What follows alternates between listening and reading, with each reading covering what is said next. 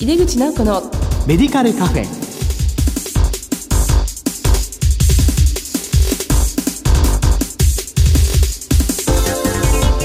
こんばんは。帝京平成大学薬学部の井出口直子です。井出口直子のメディカルカフェ。この番組は医療を取り巻く人々が集い語らい情報発信をする場です。寒くなってきましたね。皆様お風邪ひきませんよう暖かくしてお過ごしくださいさて今月の特集テーマは薬剤師の患者支援スキルと服薬指導です。この後ゲストにご登場いただきます。どうぞお楽しみに。井出口直子のメディカルカフェ。この番組は武田手羽の提供でお送りします。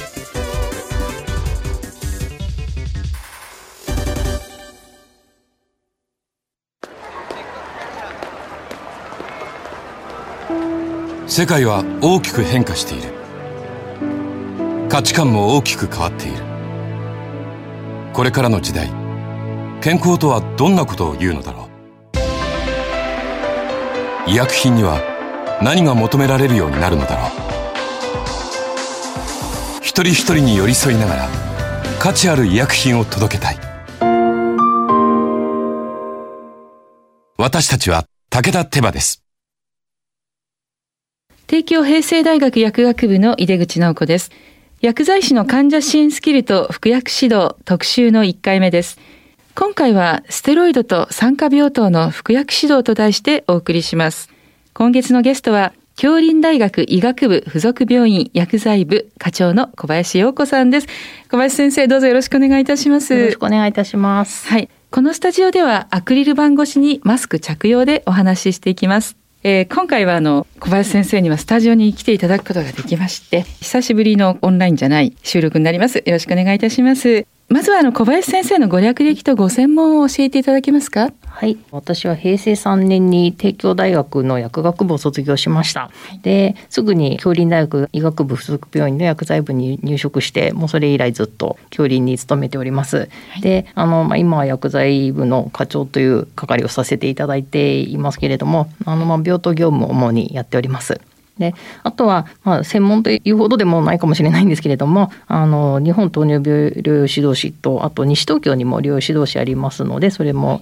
取りましてであとは日本薬と糖尿病学会の薬物療法認定薬剤師も取得いたしました。で、まあ、そう言いながら今は実は産科病棟を担当しております。はい、はい、ありがとうございます。小林先生、私も帝京大学出身なので、私がちょっと先輩になるわけなんですけど、同じあのキャンパスで学んだということで、でね、まあ先生は薬理学教室ということで、今非常に学生の時から優秀な方でいらしたんだろうなというふうに思います。じゃあ先生のいらっしゃいます三鷹市内にあります京林大学医学部附属病院薬剤部をご紹介いただけますか？はい、当院の薬剤部には薬剤師が61名おりましてで院外処方はまあほぼ98%院外処方を取り扱っております。で病棟は32病棟ありましてでそちらで薬剤管理指導業務あとは薬剤病棟加算の業務をしております。まあ、先生はその中で産科病棟の方ご担当ということと、はい、まあ、この、まあ、次の回で特に詳しくお聞きしますけども糖尿病の方がご専門ということですので、はい、今日はですねテーマがステロイドということなんですがさまざ、まな疾患に使用されるステロイドですね、まあ、ステロイドは経口以外にもねあの吸入等ありますけどもこのステロイドの薬剤の特徴を教えていただけますか？はい、ステロイドの薬剤の特徴といいますと、あのまあ、色の剤形があるというのが一番の特徴だと思います。で、注射の形もありますし、飲み薬はもちろん、であとは外用とか塗り薬だったり吸入薬だったり注射ですね、そういうのがあるのが特徴だと思います。慢性疾患でもいろいろ使うと思うんですけれども、やっぱりこう投与量や投与方法にかなりこうステロイドの場合は違いがあるんですけども、そのあたりを少しざっくり教えていただけますか？えっとまあ慢性疾患で特に特徴的なものは喘息なんかが挙げられると思うんですけれども、はい、まあ、喘息は飲み薬だったり吸入薬使われるかと思います。うん、でその他に例えば ITP って言いまして特発性血小板減少性市販病とか、うん、あとは SLE ですね。全身性エリテマトですとか、はい、まあ、そういう疾患によく使われるのは当院でも見ます。まあ、かなりいろんな疾患にこうステロイドって使いますよね。はいはい、でもうそれこそその喘息の吸入薬であるとかそれからあの、まあ、アトピー性皮膚炎などの外用薬ですね。い。ろいろ使っていくと思うんですけども、まあ、かなりこれ量が違ったりしますけれども特にこう経口投与が使われる主な疾患について何かこの薬剤師として注意すべきことというのは何になりますでしょうか？そうですね。あのやはり長く飲まれるものですから、はい、途中で患者さんが副作用を気にされてしまいまして、でやめてしまったりとか、あとは勝手に量を減らしてしまったりとかそういうことも、まあ、たまにありますのでその辺は十分注意していかなきゃいけない点だと思います。そうですね、はい、あの経口の投与の場合はやっぱりどうしても副作用が出てしまいますけどもかなりまあ前例出てしまうって感じでしょうかね。そうですね。割とお顔がふっくらしてしまう方は結構いらっしゃいますので、うん、やはり他のところが浮腫とかそういうのはそれほど気にならないかもしれないんですけどもやっぱりお顔が、うん、あの丸くなってしまうのは皆さん気にされることですので、はい、まあ、女性でも男性でもかなり気にされてるのはよく患者さんおっしゃってます。そうですか、はい、それがまあ原因でこうやめたりとか勝手に量を減らしてしまう患者さんもいらっしゃるわけですよね。そうですね。はい、あのまあ、特に長期間服用していると、まあ、主にその、まあ、ムーンフェイスという状況が起きてくるわけですけども、えーはい、まあ、そういう患者さんで不安になっている方に対して、まあ、どのようなサポート薬剤師はされるんですか？やはりそのようにこう見た目があのムーンフェイスになってしまってたとしても、うん、やはり今の病状を抑えるにはこの量が必要だっていうことと、うん、あのあとはやはり世の中的にもステロイドは危ないとか危険な薬だっていうふうに言われていますけれどもその方にとって今は、えー、とても大切なものだっていうことと、はい、まあ、あとは世の中でなぜ危険だっていうふうに言われちゃってるかですよね。それの理由をお話ししましてそれで、はい、あとはまあやめ時になりましたら、はい、まあ、先生の方から少しずつ減らすっていうことも言われると思いますので、まあ、それをお聞きいただくっていうことをあのお話しさせていただいてます。はい、やっぱり患者さんとよく話すっていうことがすごく大事ですよね。ね。はい、あの私はあの小児科の研究生を長くやってた時期があったんですけども、はい、そうするとあのアレルギー性疾患の、まあ、特にあの保護者の方がご心配になられますよね。はいで塗れば良くなるけれども、その綺麗になった時が多分やめちゃいたいって思っちゃうんじゃないかと思うんですよね。でやめてしまうとまた再燃してしまってで、ね、結果的にステロイドってあの塗り薬の場合特に強いとか弱いっていうランキングがあったりするので、はい、それが強くなっていくっていう怖さを持っている方もいらっしゃるんですけど、まあ、そういう保護者の方に対しての対応もされたりなさいますか？そうですね。やはり保護者の方って結構最近若い方が多いですので、はい、あのネットで調べられたりとかしてでネットの情報も全て正しいわけではないので、ね、まずはネットの情報を全て信じないでくださいと、はい、どうしてもネガティブな方を信じてしまう方も多いのでまあ、その辺を選別して差し上げるとかそういうこともやらせていただいてます。そうですよね、はい。まあ、いわゆるアトピービジネスというか、えステロイドをやめてこれを使いなさいみたいなのが、ね、まあ、ネットの世界っていっぱいありますので、はい、どうしても保護者の方がそこに引きずられることもありますよね。はい、あとなんかアトピー性皮膚炎はこう目に見えてしまうので周りの人からいろいろ言われることでお母さんがちょっと気持ちが鬱になったりなんてこともあったりしますよね。はい、そうですね。はい。まあそういうサポートも薬剤師としてされるということで、はい、あの先生は今産科病棟にいらっしゃいますけども、その産科にいらっしゃる患者さんでもステロイドを使うケースがあるとお聞きしましたが、どのようなケースですか？ですね。あの切迫早産で長期間入院されている患者さんなんですけれども、えー、まあ、切迫早産で落ち着いててそれこそ34週正規算と言われるところまで持てば特に問題ないんですけれども、まあ、その前にちょっと早めに生まれてしまいそうになった場合に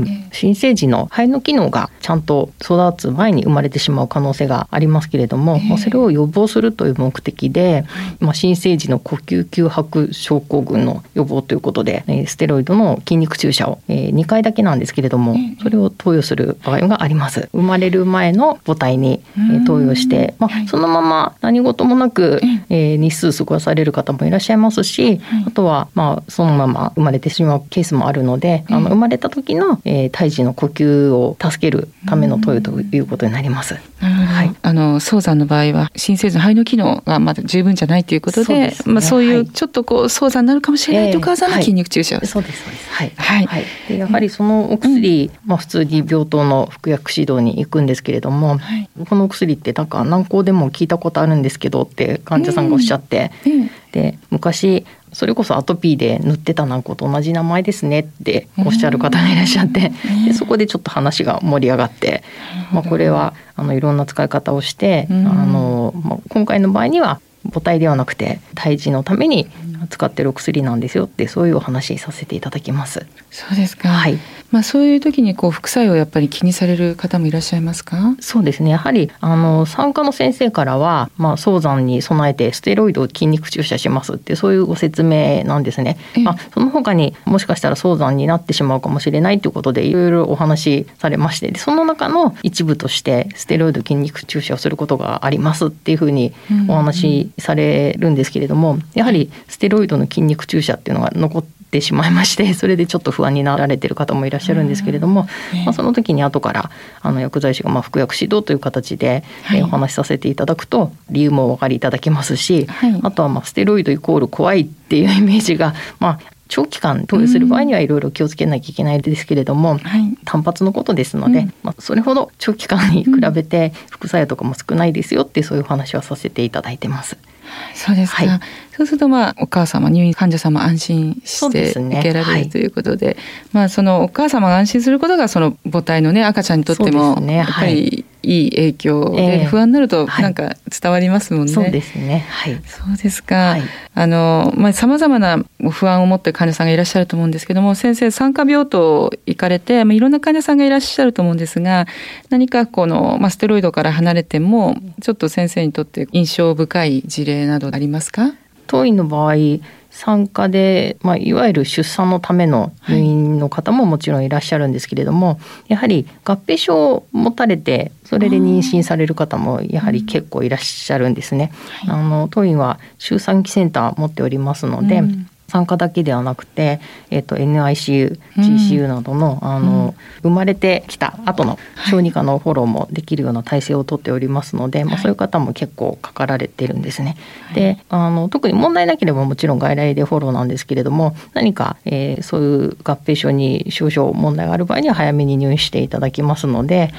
その時に、まあ、服薬指導させていただいたりもしますしあとは、えーまあ、外来の患者さんで直接私たちがお話しすることはないんですけれども、えーまあ、産科の先生からこういうお薬飲んでますけど大丈夫ですかとかそういうご相談は受けたりもします。そうですかはい、あのまあ直接お会いしなくても先生方とか助産師さんを通して、はいこの患者さんはこういうお薬飲んでますっていうことで妊娠中大丈夫ですかっていうこととあと出産後ですね授乳大丈夫ですかっていうそういうご相談は受けたりとかします。そうですか。はいまあ、それをこう、細やかに、まあ、先生が関わられていらっしゃるといそううことで。ですね。もうあとは薬理学的ええに胎盤を通すとか、あの母乳に移行するとか、うんそういう話ができるのはまあそれが薬剤師の特徴かなと思いますので。そうですね。ええあのそれこそ分子量が大きいとか、はい そういう話から始まりまして、はい使用性とか水溶性とか、そういうのを考えて、まあ、物理的に考えてきっと胎盤は通さないでしょうとかそういうお答えになります。うんそうですか、はいやっぱり薬剤師が関わることによってもかなりそこまではドクターは説明しませんそうでからすね。はい。ごくあのどうしても妊婦さんは薬を使うってことに対して絶対に当然ナーバスになりますそうでしす。はい。まあ、使うんであればちゃんと納得したいっていう思いがありますから、はいまあ、そのいいですね大きいとか小さいとかねの話をして、そうですね多分理解していただけますもんね。ええはいまあ、それこそ今回のテーマのステロイドなんかもあの、はい胎盤を通るステロイドと通らないステロイドっていうのもあうん。の分かれますので、はい。先ほどお話しした胎児の方への効果のあるステロイドの場合には胎盤通しますけれども、ね。はい、あの例えば喘息とかリウマチを合併されている妊婦さんには胎盤を通さない方のステロイドが選ばれたりとか、まあ、そういうことはされますね。はいはい、それはもうすごく大事だと思います。まあ、先生おっしゃったように、こう、ステロイドイコール怖いって思ってる方が、まあ、意外と思ったよりも多いっていう、はいそうねところがありますので、はいなおさらですね、はいちゃんとした説明を薬剤師ができる、するっていうのはすごい大事ですよね。そうですね。はい。それから、あの、京林大学病院さんは、えまあ、NSCU もありますから、はいまあ、新生児のですね、ええ何かあった時にも安心な体制ですよね。そうですね。はい。まあ出産したいと思う一般の方のその出産も当然受け入れているので、はい。結構人気があるんじゃないですか。なかなかそこえっとまあで埋めないとか、あのやはり医学的にこう受け入れがいいところを選ばれるか、あとはなんていうんですかねケアがどのぐらい、まあ、要するに産後のケアがどのぐらい根節丁寧にやっていただけるかの違いだと思うんですね。やはり、えー、なんとか産科の方が見た目って言いますかベッドが綺麗だったりとかお食事が素晴らしかったりとか そういうそういう違いもありますのでそれはその方それぞれの考え方の違いでして。えーやはり最終的にいろいろ合併症とか持たれてるので、はい、まあ、遠いに来られてちょっとこのお食事がもう少しなんとか参加の方が良かったなっていう、そういう感想を持たれる方もいらっしゃるので、まあ、それはそれぞれの皆さんの考え方なのかなって思います。そうですか、はい、まあ、出産で入られた方は産んだ後にいろんなプログラムがあったりするんですね。教育プログラムとかそうですね。はい。あのお風呂の入れ方とか、はい、あの新生児のお食事の作り方とかそういう教室もやられてますね。そうです、はい、意外とこう産後も忙しいっていう。みたいです ね。はい。その産後のプログラムにも薬剤師は関わったりします？えっと、そこには特には関わっていません。うん、あのまあ個人的に先ほど申しましたように、うん、あの何か合併症でお薬飲まれてる方にご質問とか、あとはまあそれこそ服薬指導とかあればお話はしますけれども、あの特に全体のご教室とかは特にはやっておりません。でも本当にその合併症を持たれたり少し不安な方は、まあ、しっかりですねあのフォロー体制があってで薬のことも説明してくれる病棟だととっても安心だと思いますよね。はい、はい、ありがとうございます。はい薬剤師の患者支援スキルと服薬指導特集の1回目。今回はステロイドと酸化病棟の服薬指導と題してお送りしました。ゲストは京林大学医学部附属病院薬剤部課長の小林陽子さんでした。先生お忙しいところありがとうございました。ありがとうございました。次回もよろしくお願いいたします。はい、よろしくお願いいたします。世界は大きく変化している。価値観も大きく変わっている。これからの時代、健康とはどんなことを言うのだろう。幅広いラインナップで信頼性の高い医薬品をお届けします。一人一人に向き合いながら、どんな時でも健康を咲かせる力を。私たちは武田手羽です。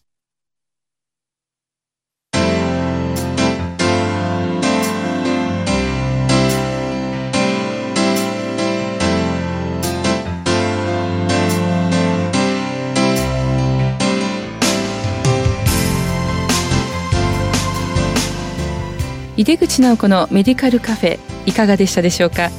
よく使われる薬剤であるステロイドですが患者さん側も副作用を気にする薬剤です。